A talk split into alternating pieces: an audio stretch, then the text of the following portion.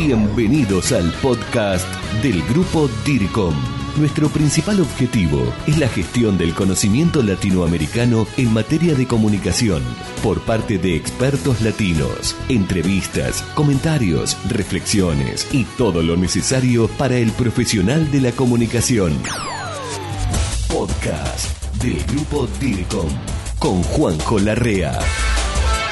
¿Qué tal? Bienvenido, soy Juanjo Larrea y en esta oportunidad tengo el placer, el honor y también la alegría de poder presentar a uno de los autores que más sigo a la hora de nutrirme con información, con conocimiento y con temas relacionados a uno de mis grandes fanatismos que es la comunicación.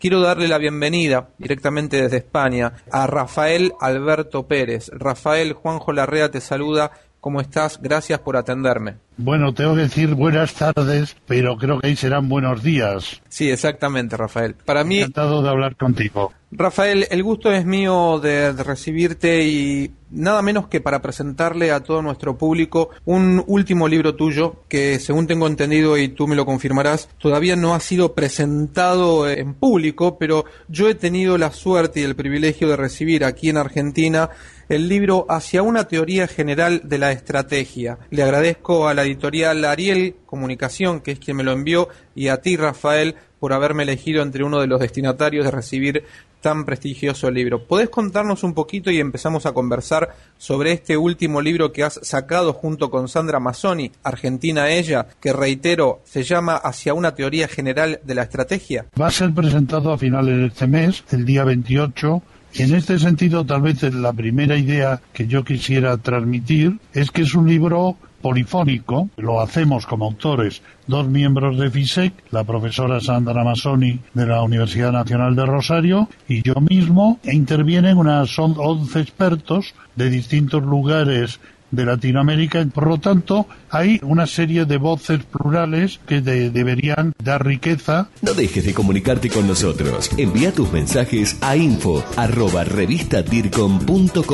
Rafael Alberto Pérez es doctor en Ciencias de la Comunicación por la Universidad Complutense de Madrid, además de ser profesor desde el año 73 en dicha universidad y profesor invitado por más de 50 universidades y escuelas de negocios latinoamericanas y europeas para dar cursos y seminarios sobre estrategias de comunicación comunicación corporativa, marketing y política, entre otros. Rafael, el libro sostiene o postula el cambio de paradigma en el comportamiento humano, la sociedad y las instituciones. Sí, la inquietud primera que da lugar al libro, primero, pensaba que la estrategia era buena para la comunicación. Después descubrí que la comunicación era buena para la estrategia.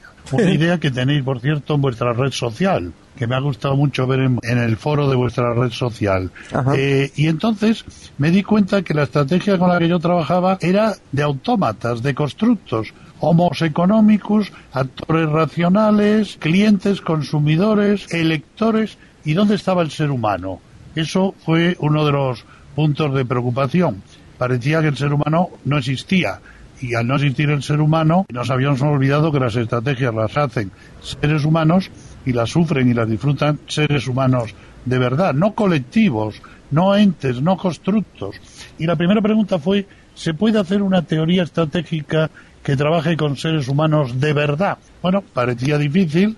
El primer problema que encontramos es que el paradigma sobre el que viene trabajando la teoría estratégica en los últimos 50 años, digo los últimos 50 años, porque es desde Peter Drucker, en el año 54, que es el primero que habla de decisiones estratégicas, en el 55 la Universidad de Harvard dedica su conferencia anual a la estrategia y desde entonces podríamos decir que el conocimiento en estrategia parece como secuestrado por las Business School. En principio se podría decir que ese conocimiento parte de, de, un paradigma que procede de la física clásica y que realmente había que modificar. Esta idea no es nuestra sola, está en Miroski ya por primera vez, está en un texto del 94 de Praharat, de Michigan, y Gary Hammer, London Business School. Eh, ya, por lo tanto, los inquietos siguen un texto muy importante de Ormerod, de Paul Ormerod, La muerte de la economía, nada menos que le llama.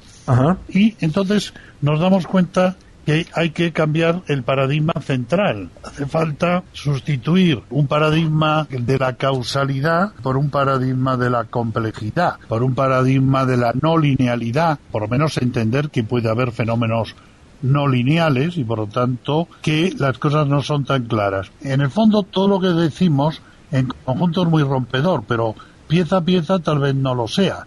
Eh, yo quiero recordar a los que me estén escuchando que Tom Peters ya tropezó con esta piedra. Tom Peters cuando escribe con Waterman en busca de la excelencia nos dice cuáles son, creo que eran ocho, causas de excelencia. Al año siguiente ni las empresas eran excelentes ni esas ocho eran ya causas de excelencia. Lo intentan sustituir esas ocho por otras ocho. Pero ¿qué pasa? Que en un mundo no lineal no hay recetas. Eso que hablábamos antes de que llega alguien y dice, mire, las diez fórmulas del éxito. ¿Cuándo? Ayer. Habría que decir en un mundo tan cambiante. ¿Y qué termina haciendo Tom Peters? Pues rectifica, porque es un hombre inteligente, se pone a la altura que le corresponde y publica Chaos Management, Driving in Chaos, es decir, asume finalmente el nuevo paradigma. Ingresa a www.dircomsocial.com. DIRCOM Social, red de los profesionales de la comunicación en Latinoamérica.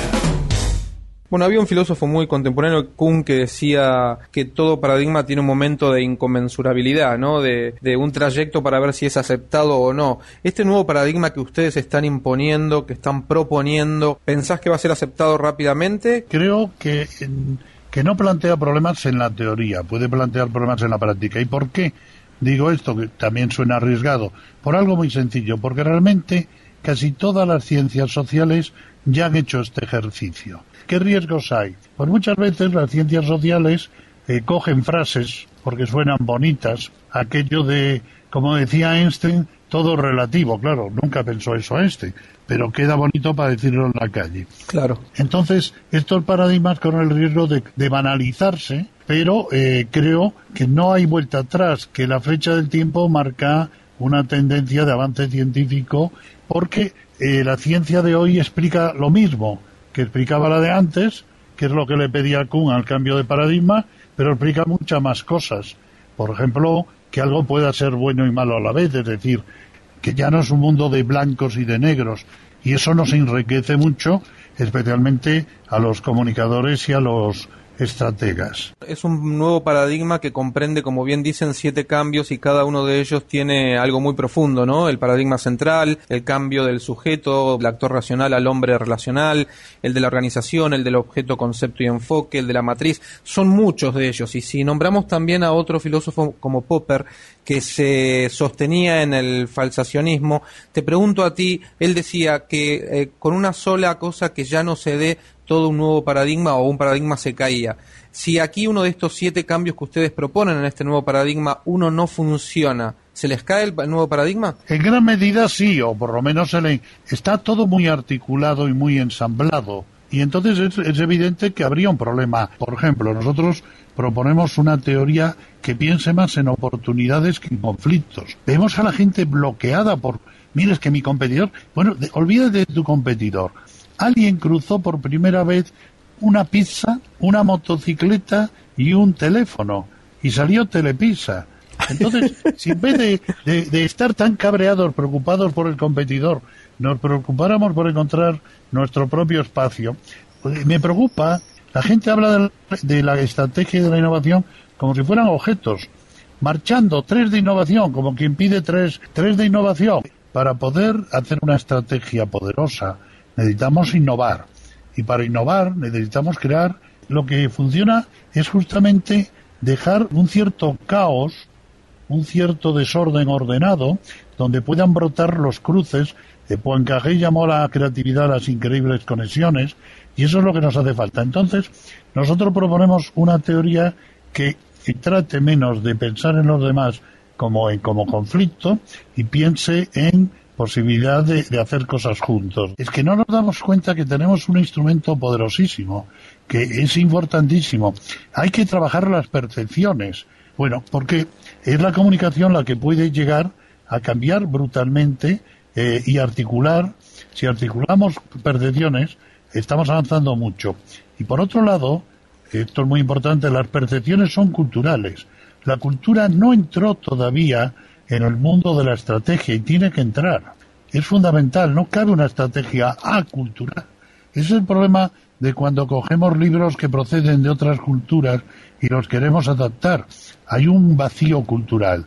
Me agrada mucho lo que decís porque está muy identificado con lo que hablábamos hoy, Rafael, respecto a una de las prioridades que tiene el grupo DIRCOM, que es la gestión del conocimiento latinoamericano. Rafael, este libro que le cuento a la gente tiene 560 páginas. En realidad 319 páginas. Lo que ocurre, y sigue siendo el libro, es que invitamos a 11 expertos. Claro, no puede haber modelos de una teoría no nata todavía. Entonces, bueno, que nos dijeran, oye, vamos a ver con estas ideas qué se podría hacer. Pero ya me ha dicho alguien que ha leído el libro que esta parte de los modelos le ha ayudado mucho a entender que estas ideas sí son aterrizables y se pueden bajar a la práctica. Para que no asustemos con las 600 páginas, no son de de teoría. Rafael, muchas gracias. Estamos en contacto y estoy seguro que todos nuestros seguidores han disfrutado muchísimo de cada una de tus palabras que han formado reflexiones espectaculares. Muy amable, Rafael Alberto Pérez. Yo creo que entidades como vosotros, grupos como vosotros, que hacéis esta labor y lo hacéis en países, en Argentina, todavía la dirección de comunicaciones algo novedoso, como lo es en casi todo el cono sur, incipiente, ¿no? si no novedoso, incipiente, y yo creo que tiene un largo trecho recorrido por andar. Os felicito y contáis con todo eh, lo que yo pueda hacer en ese sentido, ya lo sabes. Crisis, responsabilidad social, marketing, relaciones públicas, publicidad, comunicación y mucho más. Esto fue el podcast del grupo DIRCOM. Hasta la próxima.